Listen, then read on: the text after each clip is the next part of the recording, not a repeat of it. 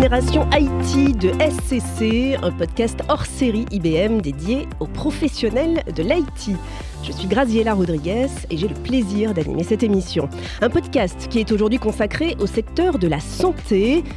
Il y a une problématique récurrente dans le système de santé actuel en France, c'est celle du manque de moyens, à la fois humains et techniques, et l'IT est bien évidemment un levier crucial pour trouver des solutions. On en parle aujourd'hui avec nos invités.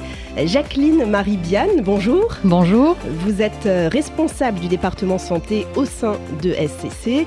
Et puis Rachid Alami, bonjour. Bonjour. Vous êtes consultant en e-santé, responsable stratégie et innovation santé chez Berexia. Je me tourne d'abord vers vous, euh, Jacqueline euh, Marie-Biane. Quand on parle euh, santé et plus précisément du système hospitalier, il y a une expression qui revient en boucle. Les hôpitaux sont en souffrance. On entend ça tout le temps, c'était vrai avant, ça allait encore plus dans le contexte de la pandémie actuelle.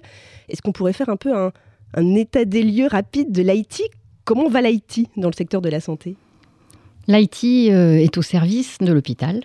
Euh, on pourrait dire euh, que si on faisait un état des lieux aujourd'hui, il y aurait le avant pandémie et le après pandémie. Avant pandémie, euh, si on parle par exemple d'un usage qui est la télémédecine, la télémédecine, elle existe depuis 1987. On n'en a jamais entendu parler jusqu'à l'année dernière. Aujourd'hui, on parle de téléconsultation, téléexpertise. Ce n'était pas le cas avant. On a également, lié à la pandémie, digitalisé les admissions en proposant euh, aux patients euh, de pouvoir euh, aujourd'hui remplir leurs documents chez eux avant d'arriver à l'hôpital. On a donc mis en place pas mal de solutions liées à, cette problématique. On a également mis en place du télétravail pour les non-soignants dans l'hôpital. Et enfin, par rapport à la pandémie, aujourd'hui, on entend beaucoup parler de la souffrance des hospitaliers. On met aussi en place des solutions qui vont aider à la communication entre soignants pour améliorer euh, leur qualité de vie et le suivi des patients. Donc on est d'accord, la, pandémie, elle a accéléré de manière euh, vraiment exponentielle euh, la digitalisation de, l'hôpital aujourd'hui. Totalement, totalement. Aujourd'hui, on assiste à une explosion des startups dans, dans le milieu hospitalier qui proposent des solutions d'intelligence artificielle, de big data pour améliorer le parcours de soins du patient. On est aussi dans une démarche de décloisonnement de l'hôpital avec la ville.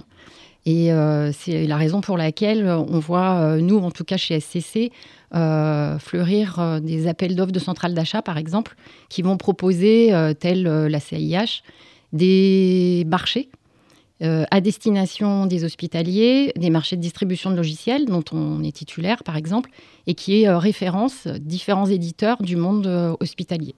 Et, qu'est-ce qui a changé de ce point de vue-là? On adresse beaucoup plus aujourd'hui des usages euh, avant pandémie et, je dirais il y a quelques années, on était moins soucieux dans nos entreprises euh, des usages euh, dans l'hôpital, ce qui n'est plus du tout le cas aujourd'hui. On est typiquement sur le suivi du soignant et comment on le prend en charge, comment on, le prend en charge de façon plus de qualitative, je dirais, dans l'hôpital euh, sachant qu'aujourd'hui, dans l'hôpital, on a quand même une grosse contrainte qui est une contrainte budgétaire et une contrainte de ressources. Donc le mode de fonctionnement des hôpitaux a, profondément changé ou est en cours? Tout à fait. Donc euh, aujourd'hui, on assiste euh, à. Je parlais tout à l'heure du décloisonnement hôpital-ville. les prises en charge des patients euh, se font euh, de façon peut-être plus qualitative dans l'accueil. Et, euh, mais par contre, on souhaite surtout avec la pandémie ne pas garder les patients dans l'hôpital, faire plus, de chirurgie ambulatoire typiquement pour pouvoir répondre aux enjeux actuels. Alors je me tourne vers vous, Rachid Alami. Je rappelle que vous êtes consultant e-santé et, responsable de la stratégie innovation chez, chez Berexia. la chirurgie ambulatoire, en quoi c'est déterminant finalement d'optimiser le parcours du patient de ce côté-là?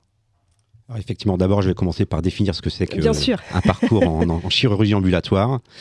Euh, la chirurgie ambulatoire, c'est une hospitalisation euh, donc, euh, durant laquelle va se dérouler un acte chirurgical où le, le patient va rester moins de 12 heures à l'hôpital sans nuitée. D'accord? L'optimisation du parcours patient en chirurgie ambulatoire vient euh, des instructions de la DGOS, donc la Direction générale de l'offre de soins, du 28 septembre 2015, qui a fixé les objectifs et les orientations du programme de la chirurgie ambulatoire pour la période 2015-2020. Alors après, on peut se poser la question de pourquoi développer la chirurgie ambulatoire en règle générale, quand des initiatives euh, sont prises euh, par les instances dirigeantes, on mesure euh, l'impact de ces initiatives selon quatre axes principalement.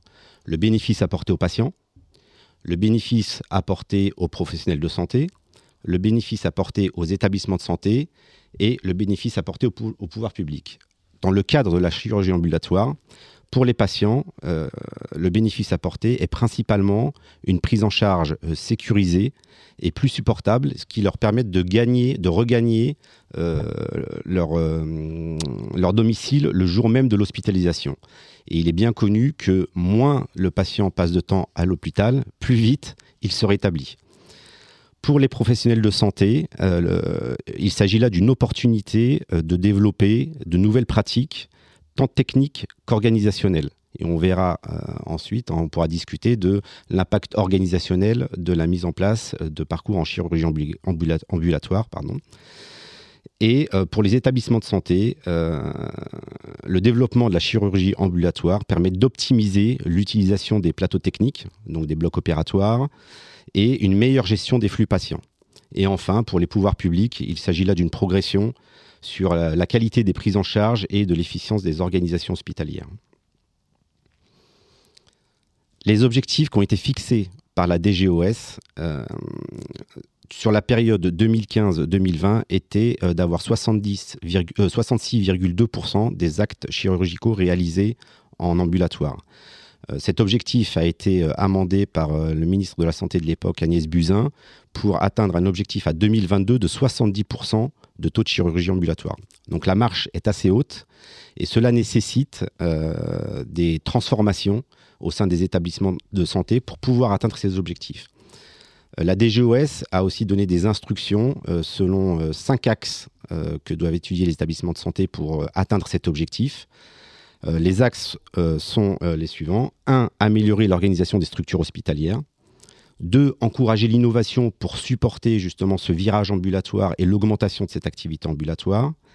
Renforcer la coordination des acteurs dans une logique de parcours patient euh, développer la formation des acteurs euh, majeurs autour euh, de la prise en charge d'un patient en ambulatoire et enfin assurer une large communication sur les bénéfices qu'apporte la chirurgie ambulatoire. À date, selon les chiffres de l'AFCA, donc l'Association française de chirurgie ambulatoire, le taux de chirurgie ambulatoire de 2020 était de 58,6%. Donc avec un objectif en 2022 à 70%, la marche est encore assez haute à monter. En effet, il va falloir plancher un petit peu là-dessus. Alors, vous, l'évoquiez, euh, Rachid Alami, c'est le ministère, en effet, hein, qui donne leur feuille de route aux, hôpitaux publics. Euh, justement, ces objectifs, ils paraissent quand même euh, difficiles à atteindre. Quels sont les, leviers pour essayer d'atteindre ces objectifs 70% de chirurgie ambulatoire pour, pour 2022, ça va pas être si évident? Alors, on a, globalement, on a deux leviers pour pouvoir atteindre ces objectifs. Le premier, bah, c'est d'augmenter la capacité euh, pour pouvoir prendre en charge plus de patients dans un, établissement de santé.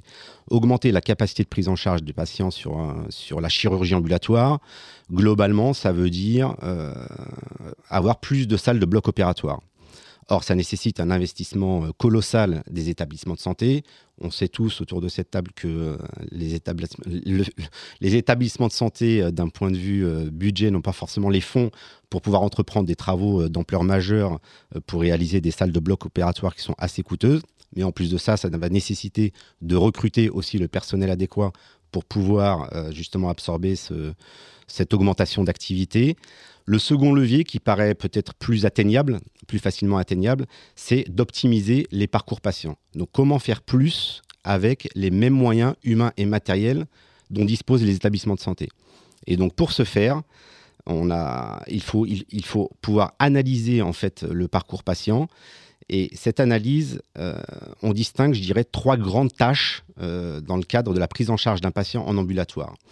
La première, c'est on considère qu'on a des activités à valeur ajoutée directe pour le patient. Le soin, l'acte chirurgical, les prescriptions.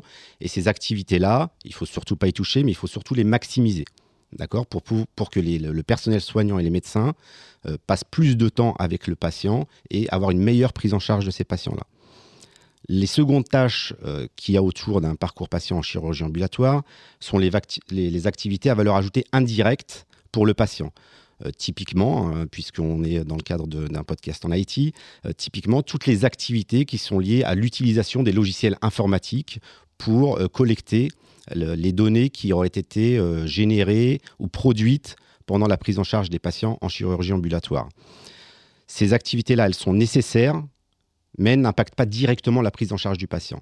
Et enfin, on a les troisièmes tâches qui sont des, activités sources de gaspillage qui sont, elles, à éliminer. Ce qu'on entend par activités qui sont sources de gaspillage, principalement, ce sont les temps d'attente patient. On verra que pour prendre en charge un patient en chirurgie ambulatoire, il passe par plusieurs étapes. Euh, néanmoins, euh, dans, beaucoup de cas, en fait, le patient patiente beaucoup pour passer d'une étape à l'autre.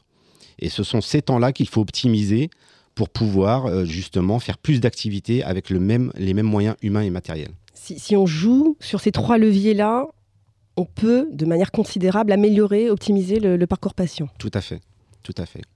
En fait, aujourd'hui, c'est vrai que les, temps d'attente, c'est vraiment ce qui euh, ralentit la prise en charge des patients. Et en optimisant ces temps d'attente, ça permet d'avoir des patients qui passent déjà, un, moins de temps à l'hôpital, et deux, de pouvoir, faire plus d'activités avec les, mêmes moyens, que ce soit humains ou matériels.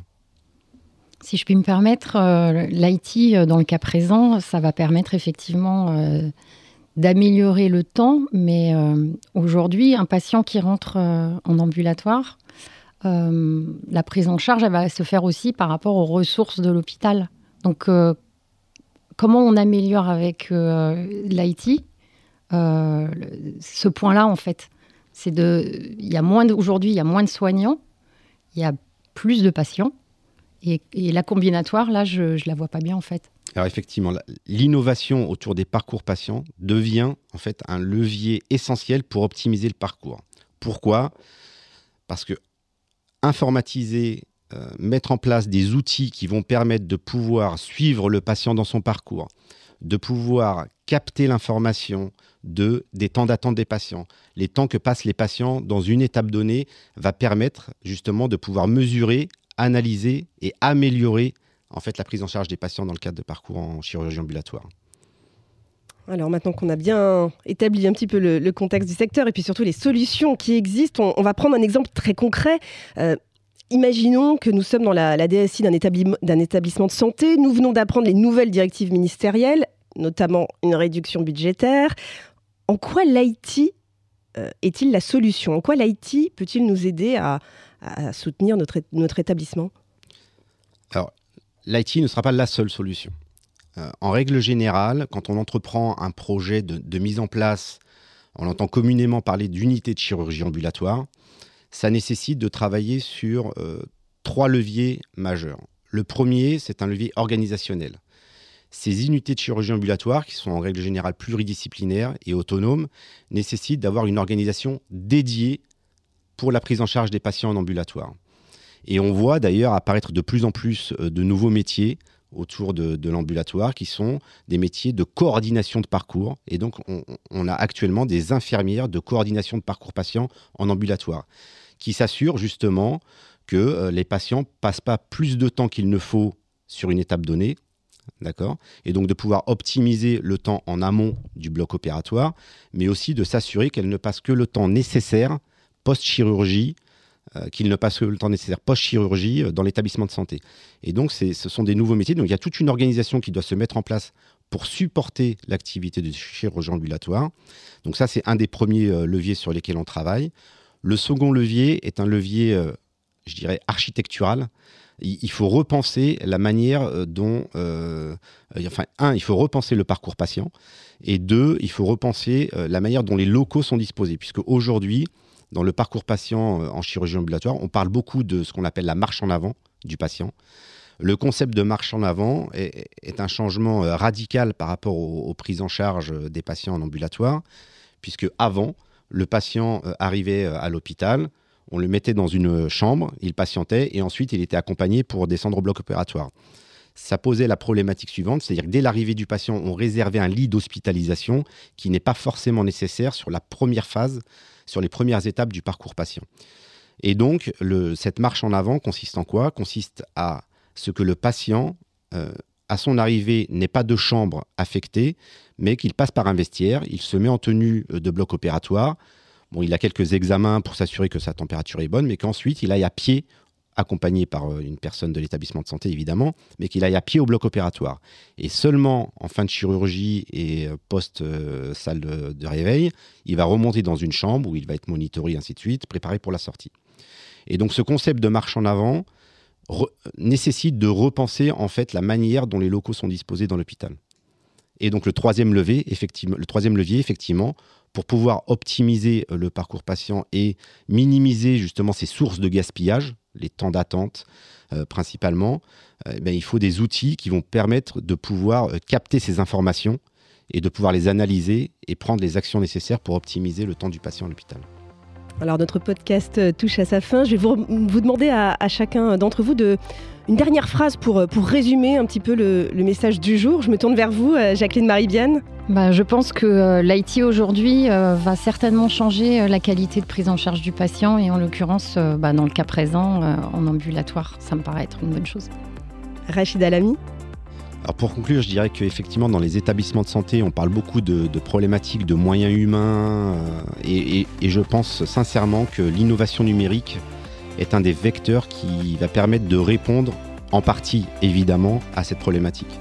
L'IT au service d'un système de santé plus flexible et plus efficace. Merci à vous deux. Merci Jacqueline Marie-Viane, responsable du département santé SCC, et Rachid Alami, consultant e-santé, responsable stratégie et innovation santé chez Berexia. Puis merci à vous, bien sûr, auditeurs, de nous avoir écoutés et à très bientôt pour un prochain épisode de Génération IT de SCC, le podcast hors série d'IBM dédié aux professionnels de l'IT.